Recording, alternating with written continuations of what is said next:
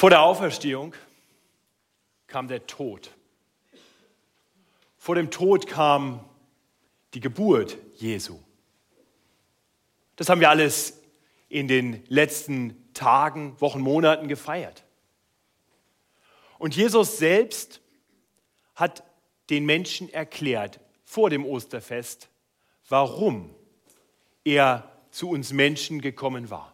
Ja, er hat angekündigt, warum er sterben musste. Nicht so er den Jüngern erklärt, der Menschensohn ist gekommen, um sein Leben zu geben als Lösegeld für viele. Jesus hat also schon vor seinem Tod angekündigt, dass sein Tod notwendig ist, um Schuld von Menschen zu bezahlen. Jesus hatte den Menschen deutlich gemacht, dass wir alle Schuld in unserem Leben haben und so niemals vor Gott bestehen könnten. Und deswegen war er, Gott selbst, der ewige Sohn Gottes, zu uns Menschen gekommen, um sein Leben zu geben. Stellvertretend für unsere Schuld, sodass wir von unserer Schuld befreit sein können und mit Gott versöhnt sein dürfen. Und Jesus hatte betont, dass eben sein Tod nicht das letzte Wort hat. So hatte er seinen Jüngern verkündigt vor seinem Sterben, der Menschensohn wird überantwortet werden in die Hände der Menschen und sie werden ihn töten. Und wenn er getötet ist, so wird er nach drei Tagen auferstehen. Die Auferstehung Jesu ist deshalb so wichtig, weil sie beweist, dass das, was er über sein Sterben gesagt hat, wahr ist. Wenn Jesus nicht auferstanden wäre, wenn er sich getäuscht hätte darüber, dass er den Tod überwinden wird, mit welcher Berechtigung könnten wir dann glauben, dass das, was er über sein Sterben gesagt hat, wahr ist? Der Apostel Paulus bringt das auf den Punkt, wenn er im ersten Korintherbrief Folgendes schreibt. Ist aber Christus nicht auferstanden? So ist unsere Predigt, so ist auch diese Predigt übrigens vergeblich. So ist auch euer Glaube vergeblich. Wir werden dann auch als falsche Zeugen Gottes befunden. Du, Markus, ganz besonders. Weil du immer wieder verkündigt hast, dass Christus auferweckt wurde von Gott, den er dann ja gar nicht auferweckt hat. Und dann fährt er fort und sagt, ist Christus aber nicht auferstanden, so ist euer Glaube nichtig. So seid ihr noch in euren Sünden. So sind auch die, die in Christus entschlafen sind, verloren.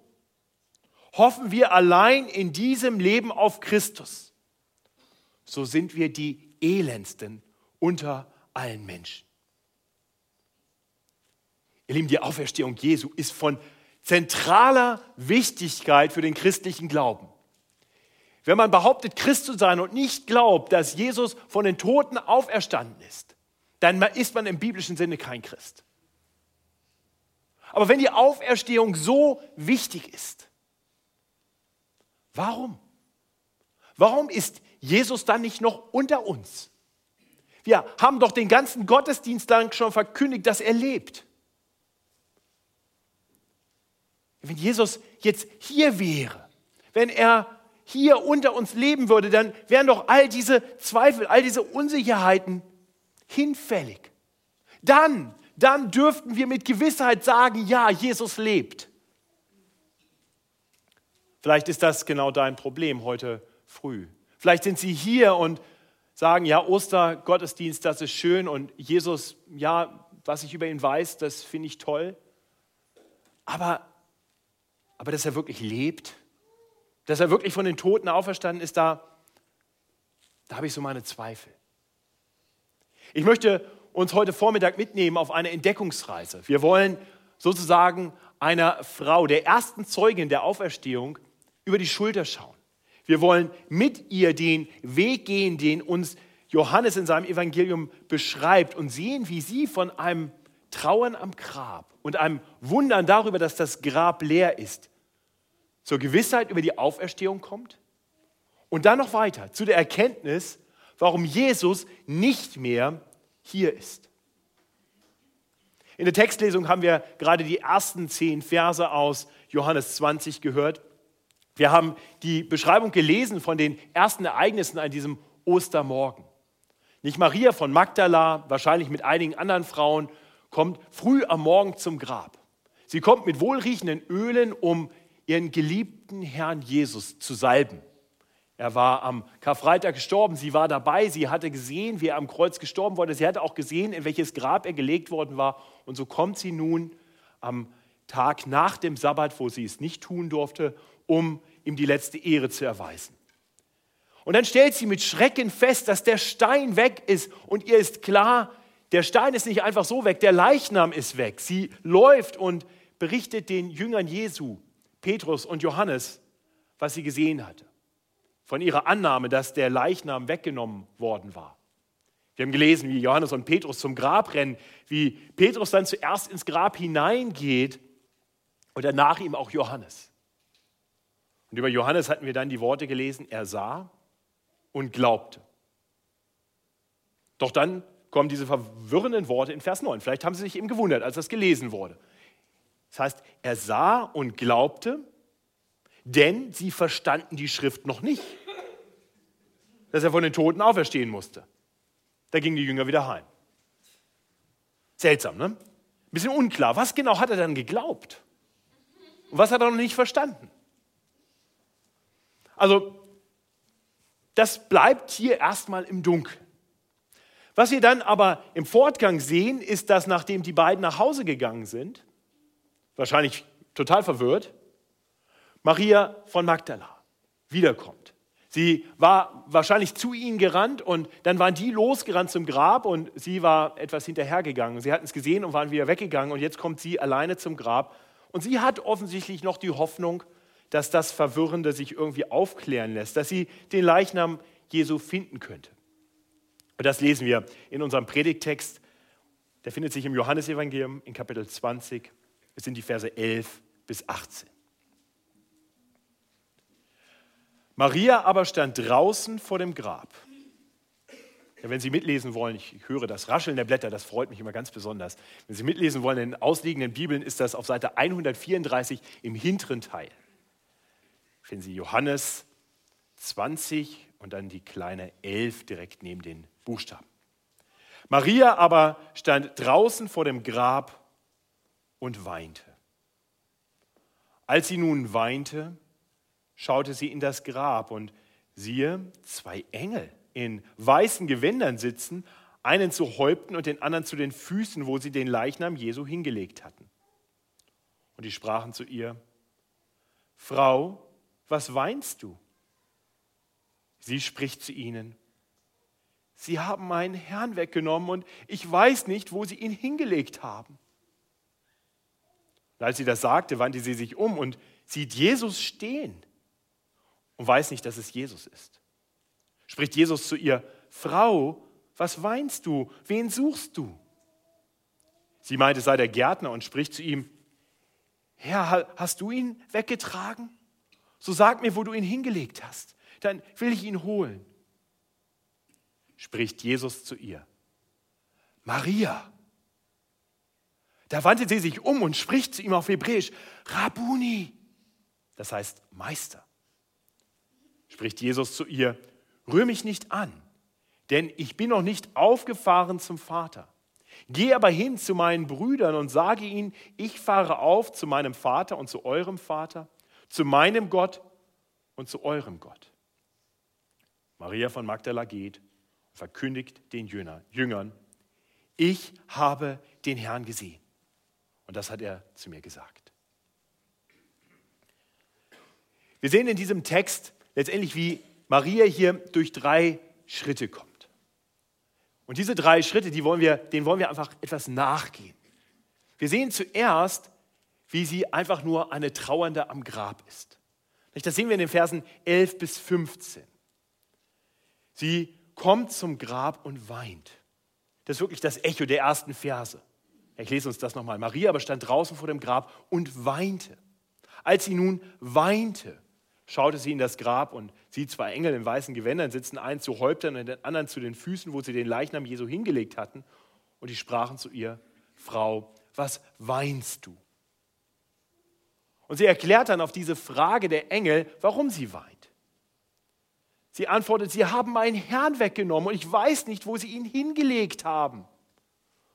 Das ist ja genau das, was sie vorher schon im Petrus gesagt hatte, als sie vom Grab weggelaufen war. Da hatte sie Petrus und Johannes auch erklärt, sie haben den Herrn weggenommen aus dem Grab und wir wissen nicht, wo sie ihn hingelegt haben. Also Maria hat diesen großen Wunsch, sie will den Herrn finden. Sie will wissen, wo er denn nun ist. Dabei ist sie blind für das, was sich vor ihren Augen abspielt. Sie sucht den Leichnam Jesu und jetzt kommt sie zum Grab und sieht da drin zwei Engel sitzen. Und fragt sie, so als wenn das Passanten auf der Straße wären, hey, habt ihr den Leichnam gesehen? Das ist ungewöhnlich in der Bibel. Typischerweise, wenn Menschen eine Engelsbegegnung haben, was geschieht? Sie fallen auf den Boden und fürchten sich.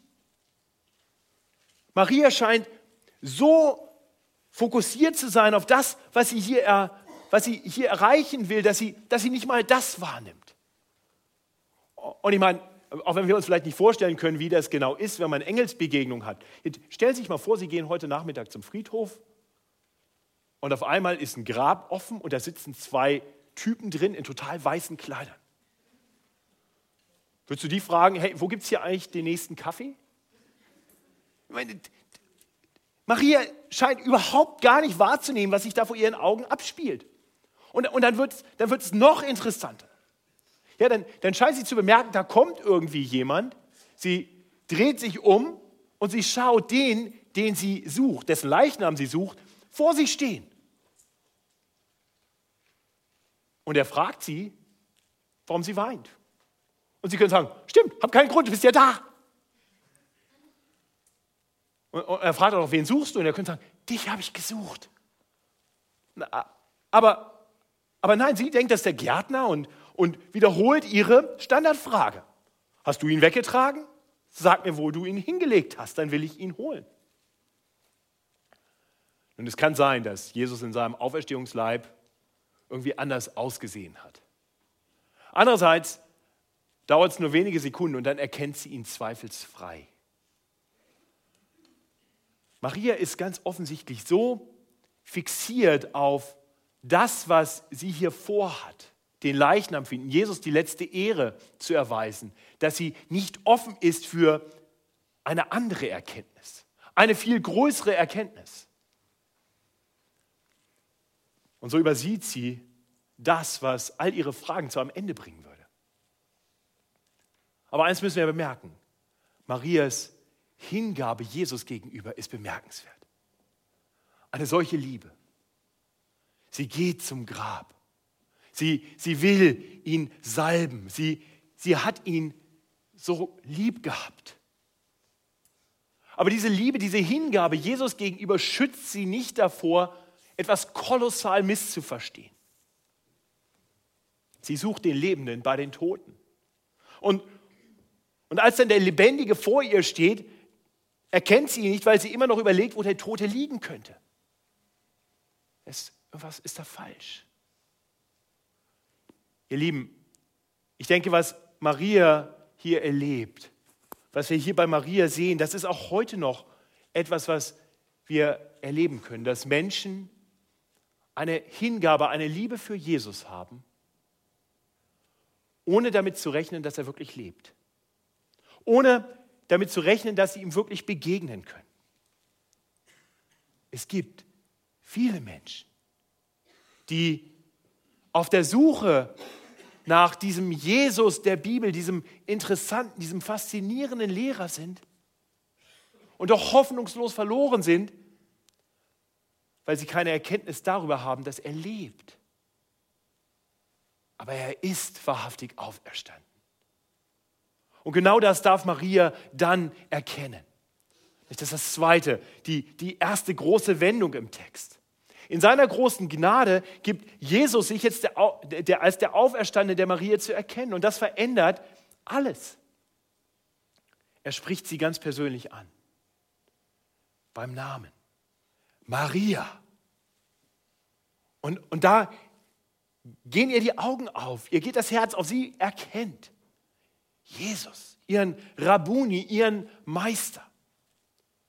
Und ich denke, was wir hier erleben, was uns hier beschrieben wird, das ist eine ganz persönliche Erfüllung dessen, was Jesus in dem bekannten zehnten Kapitel des Johannesevangeliums angekündigt hatte. Jesus hatte damals seinen Jüngern erklärt, meine Schafe hören meine Stimme und ich kenne sie und sie folgen mir nach. In dem Moment, wo Jesus die Maria anspricht, hört sie seine Stimme. Er kennt sie und sie erkennt ihn und sie lebt jetzt für ihn. Ich möchte dich fragen, hast du das erlebt? Hast du erlebt, wie Jesus dich ganz persönlich angesprochen hat, wie er dich bei deinem Namen gerufen hat? Folgst du ihm nach? Nun, wahrscheinlich hat keiner von uns eine Begegnung mit Jesus gehabt wie die Maria von Magdala hier am Grab. Ich gehe mal davon aus, dass wahrscheinlich keiner von uns in dieser Weise akustisch von jemandem angesprochen, von Jesus angesprochen wurde, als er uns Gesicht, Angesicht zu Angesicht gegenüberstand. Und doch spricht Jesus auch heute noch Menschen ganz persönlich an. Er tut das durch sein Wort. Und, und, und viele von uns hier können das bezeugen. Viele von uns haben erleben dürfen, wie im Lesen der Bibel, wie im Zuhören auf eine Predigt auf einmal dieses Buch lebendig geworden ist und auf einmal unsere Herzen sich, sich angesprochen wussten und wir wussten, das ist nicht einfach nur eine abstrakte Beschreibung einer Person von vor 2000 Jahren. Hier spricht mich ganz persönlich mein Herr an. Und wenn du damit nichts anfangen kannst, wenn das für dich seltsam klingt, dann kann ich dir sagen, das, das ging mir bis zu meinem 26. Lebensjahr auch so. Ich, ich konnte mir das nicht vorstellen. Das war für mich ein absurder Gedanke. Aber ich möchte dir Mut machen, dem Reden Gottes, dem dich ansprechen, Gottes Raum zu geben. Nimm dir die Bibel, lies eines der Evangelien. Höre auf das Wort Gottes und höre auf seine Stimme und, und achte mal darauf. Vielleicht spricht er auch dich ganz persönlich an. Wenn du Hilfe dabei brauchst, wenn du jemanden haben möchtest, der mit dir zusammen die Bibel liest, dann kannst du mich gerne nachher ansprechen. Ich bin mir sicher, ich kann dir jemanden vermitteln, der mit dir die Bibel lesen wird, um Jesus Stimme zu hören. Oder komm, komm zur Bibelstunde, die diesen Donnerstag ausfällt, aber nur, weil wir am 7. und 14. eine andere Veranstaltung haben und am 21. eine neue Serie beginnen. Wir werden das Johannesevangelium nicht nur Kapitel 20, sondern von Anfang an gemeinsam lesen. Diese Flyer laden dazu ein. Du kannst sie auch mitnehmen und jemand anderes in die Hand geben. Ab 21. April, jeden Donnerstag 1945, wollen wir uns auf die Entdeckungsreise machen und das Johannesevangelium Stück für Stück miteinander lesen. Und meine Hoffnung ist, dass du dabei Jesus Stimme hörst, ihn erkennst als den lebendigen Herrn. Maria darf das erkennen. Sie versteht nun, dass sie bisher viel zu geringe Ambitionen hatte. Ihre Ambition war es, seinen Leichnam zu finden und jetzt hat sie den Lebendigen gefunden. Aus dem Parallelbericht im Matthäus-Evangelium wissen, wissen wir, was dann geschieht. Sie fällt auf ihre Knie und umklammert seine Füße. Alles, alles schien verloren, als Jesus am Kreuz starb. Nicht am Karfreitag, als sie dort vor dem Kreuz stand und ihr geliebter Herr wurde so brutal getötet. Und jetzt ist er wieder da. Vielleicht wird jetzt doch noch alles gut. Mal ganz ehrlich, wärst du nicht auch gerne dabei gewesen? In diesem Moment? Was hättest du gemacht? Hättest du dich nicht auch zu seinen Füßen geschmissen und seine, seine Beine umklammert? Bedauerst du vielleicht manchmal, dass du das nicht tun kannst? Dass du ihn nicht ansehen kannst, dass du ihn nicht anfassen kannst. Und wir müssen uns klar machen, Marias Situation war noch eine ganz andere, als das bei uns heute der Fall wäre. Wenn wir Jesus heute uns wünschen, dass wir ihn mal anfassen können, dann, dann ist das bisher für uns jemand, der in unseren Herzen lebt, von dem wir wissen, dass es ihn gibt, mit dem wir im Gebet reden, aber den wir ja noch nie gesehen haben. Aber für Maria war Jesus eine, eine Person, mit der sie wahrscheinlich mehrere Jahre durch die Gegend gezogen war. Jemand, den sie ganz persönlich eng kannte, dessen Worte sie tagtäglich gehört hatte, dessen Sterben sie miterlebt hatte. Also vielleicht passt das Bild sogar noch ein bisschen besser, wenn du dir vorstellst, dass du einen geliebten Menschen verloren hast und alle Hoffnung dahin ist. Und dann steht er wieder vor dir. Das ist das, was, was Maria hier erlebt. Und so klammert sie sich an ihn. Doch sie muss noch mehr verstehen. Und das bringt uns zum dritten Abschnitt in unserem Text. Nachdem Jesus Maria beim Namen gerufen hat, belehrt er sie nun und erklärt ihr, dass sie sich nicht an ihn klammern soll, sondern dass er noch zum Vater auffahren muss. So wie er es zuvor schon mehrfach verheißen hatte. So lesen wir in Vers 17, spricht Jesus zu ihr, rühr mich nicht an, denn ich bin noch nicht aufgefahren zum Vater. Geh aber hin zu meinen Brüdern und sage ihnen, ich fahre auf zu meinem Vater und zu eurem Vater, zu meinem Gott und zu eurem Gott. Interessant, was Jesus hier zu Maria sagt. Ich rühre mich nicht an. Vielleicht besser übersetzt, halt mich nicht fest, wie es auch in anderen Übersetzungen heißt. Sie Sie hatte ihn sehr wahrscheinlich schon angerührt. Und, und es ist auch nicht so, dass das jetzt grundsätzlich verboten war, irgendwie ein Problem war, den Auferstandenen anzufassen. Kurze Zeit später, wenn wir im Johannes-Evangelium weiterlesen, dann lesen wir ähm, direkt in der ne-, Spalte daneben etwas von Thomas. Und, und das ist ein Jünger, der erst auch gezweifelt hat, dass Jesus wirklich auferstanden ist, obwohl ihm das berichtet wurde. Und Jesus lädt ihn dann sogar ein, ihn anzufassen. Also es war nicht verboten, ihn anzufassen. Nein, es geht hier wohl um etwas anderes. Es geht hier darum, dass Jesus die Erwartungshaltung der Maria korrigiert.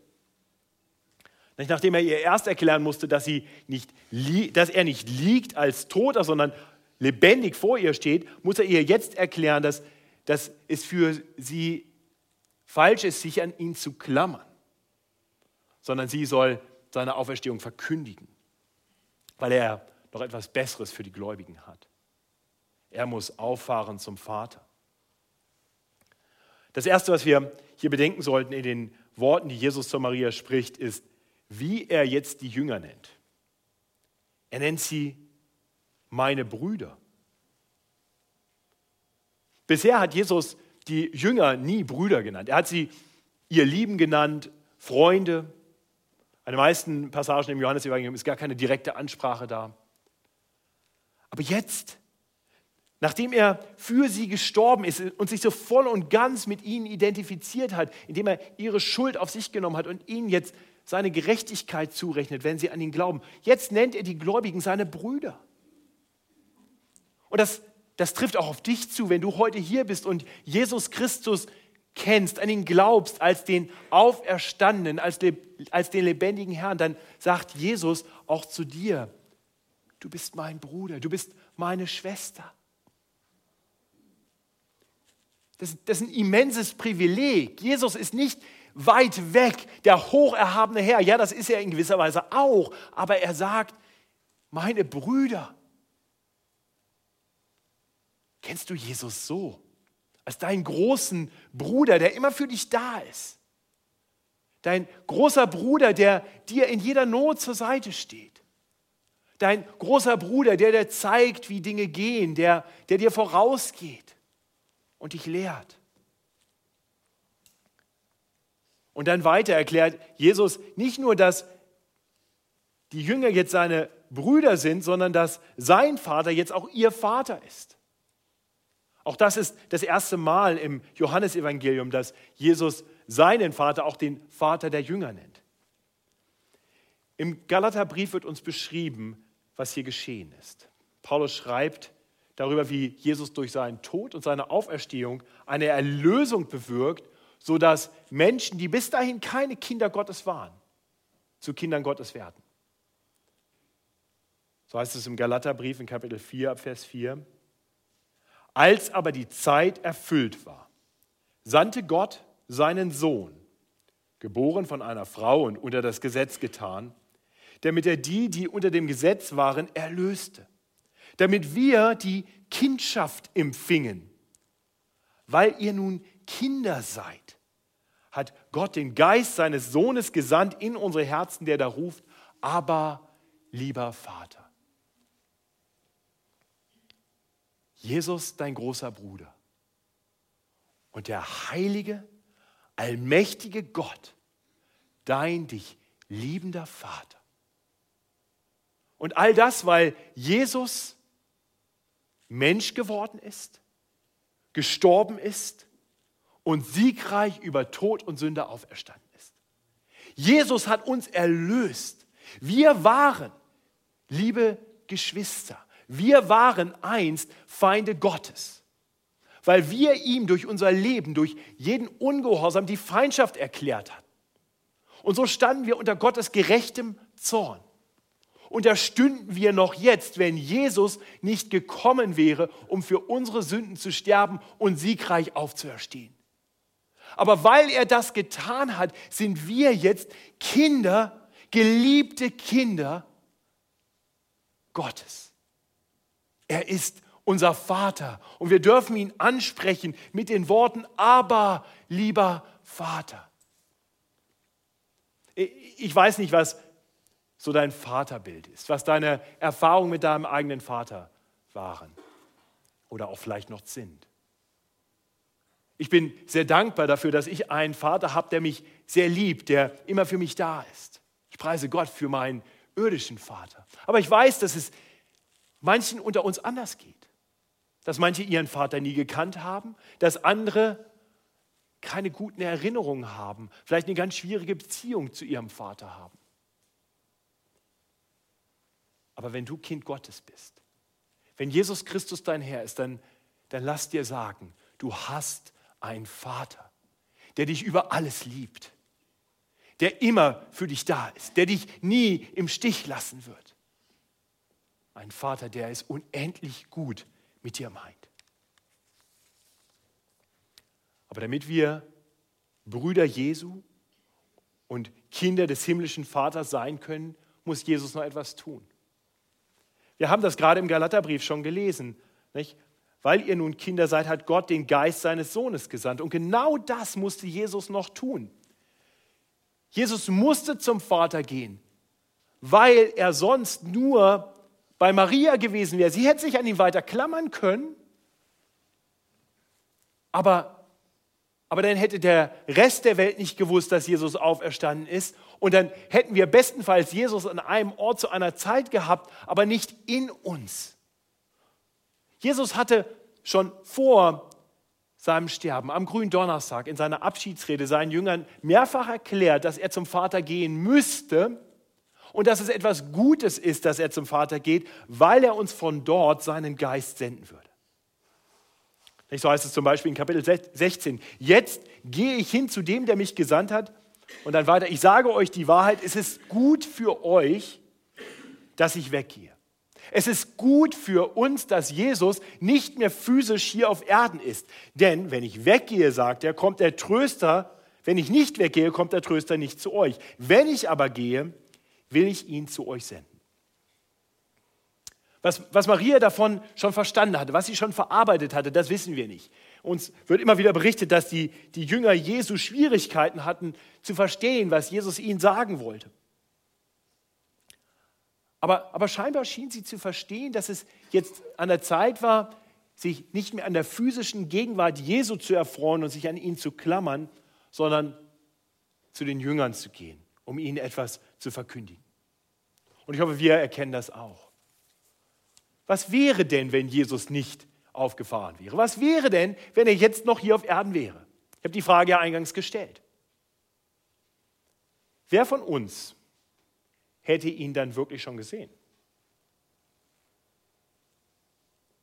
Ich meine, wenn, wenn Jesus noch irgendwo wäre, dann wäre er an einem Ort. Wie viele Menschen würden es schaffen, da aufzutauchen, da zu sein, wo Jesus dann ist? Oh, und wenn wir uns darum bemühen würden, dann können wir uns sicher sein, wären wir da nicht alleine. Da wären wahrscheinlich Tausende, ja vielleicht Millionen, die das gleiche Anliegen hätten, Jesus mal zu sehen. Und, und was würde dann passieren? Ich weiß nicht, welche wichtige Person der Weltgeschichte du schon mal persönlich sehen wolltest. Und typischerweise steht man dann irgendwo in der letzten Reihe und, und sieht ganz klein, dass da jemand ist. Wird dich das jetzt wirklich überzeugen? Okay, ja, das ist Jesus, alles klar, an den glaube ich, das ist jetzt mein Herr. Ich weiß es nicht. Viele haben ihn physisch gesehen und nicht an ihn geglaubt. Aber jetzt hat er uns seinen Geist gesandt. Den Geist, durch den er bei uns ist, ja in uns ist, alle Tage bis an der Weltende.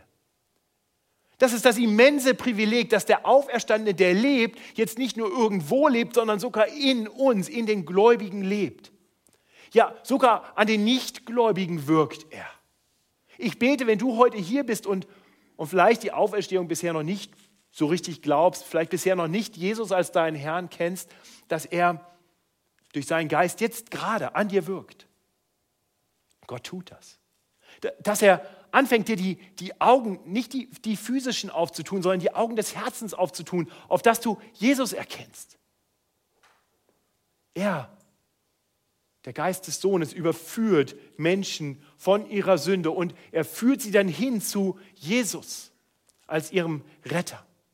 Er schenkt uns Erkenntnis der Schrift, sodass es uns da nicht mehr so geht wie Johannes und Petrus, die vom Grab nur verwirrt weggehen, weil sie die Schrift noch nicht verstanden. Nein, der Geist hilft uns, die Schrift immer mehr zu verstehen und immer klarer zu verstehen, wer Jesus ist und was er für uns getan hat. Ja, durch seinen Geist ist Jesus bei uns und er ermutigt uns, er stärkt uns in unseren Zweifeln, hilft uns, unsere Zweifel zu überwinden. Er tröstet die Trauernden. Er ist bei uns. Ich habe keine Ahnung, wie viel Maria davon in diesem Moment schon verstand, aber eins ist klar, sie war gehorsam. Sie tat, was er ihr sagte und so lässt sie von Jesus ab und geht und verkündigt den Jüngern, ich habe den Herrn gesehen. Und das hat er zu mir gesagt. Sie verkündigt den, den Jüngern, der Herr ist wahrhaftig auferstanden. Das können wir nicht beweisen. Ich kann dir nicht beweisen, dass Jesus lebt. Muss ich auch nicht. Was wir tun können, ist Gottes Wort lesen und Gottes Wort weitersagen. Denn durch sein Wort spricht Gott uns so persönlich an, dass ich keinen Zeugen mehr brauche, weil er sich selbst bezeugt. Durch den Geist, den Jesus uns gesandt hat, wirkt er an uns und in uns und überführt uns von der Wahrheit dieser Dinge. Und so kann ich wissen, auch wenn ich nicht beweisen kann. Und so sind wir aufgerufen, diese gute Botschaft immer mehr zu verstehen, uns immer mehr daran zu freuen und sie den Menschen weiterzusagen. Denn die Welt muss wissen, Jesus lebt. Er ist wahrhaftig auferstanden. Amen. Himmlischer Vater, danke, dass du uns deinen einen geliebten Sohn gesandt hast, sodass jeder, der an ihn glaubt, nicht verloren geht, sondern das ewige Leben hat.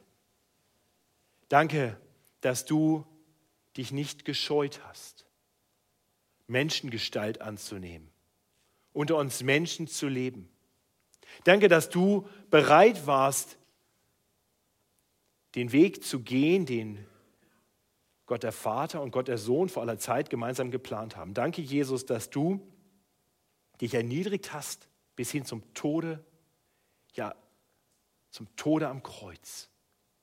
Danke, dass du für die Schuld, die Sünden, alles Böse und Falsche aller gestorben bist, die sich jemals dir zuwenden.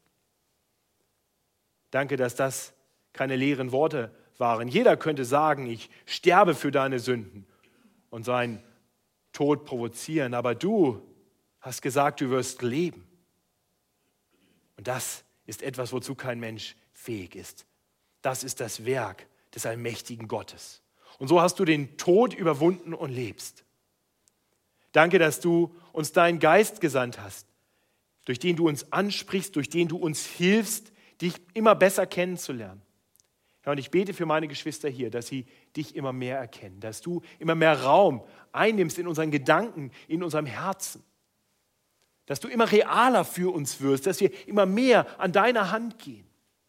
Herr, ich bete für die unter uns, die vielleicht meine Worte bis zu diesem Moment hören und denken, das ist naiv, das kann ich nicht glauben oder das will ich nicht glauben.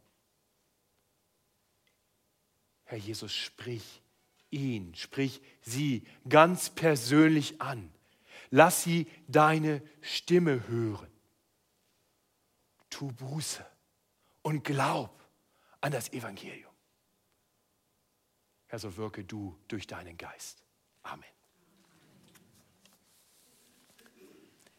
Wir wollen unseren Herrn loben mit einem Lied zum Abschluss, das wir von der Beamerfolie singen werden. Der Himmel zeugt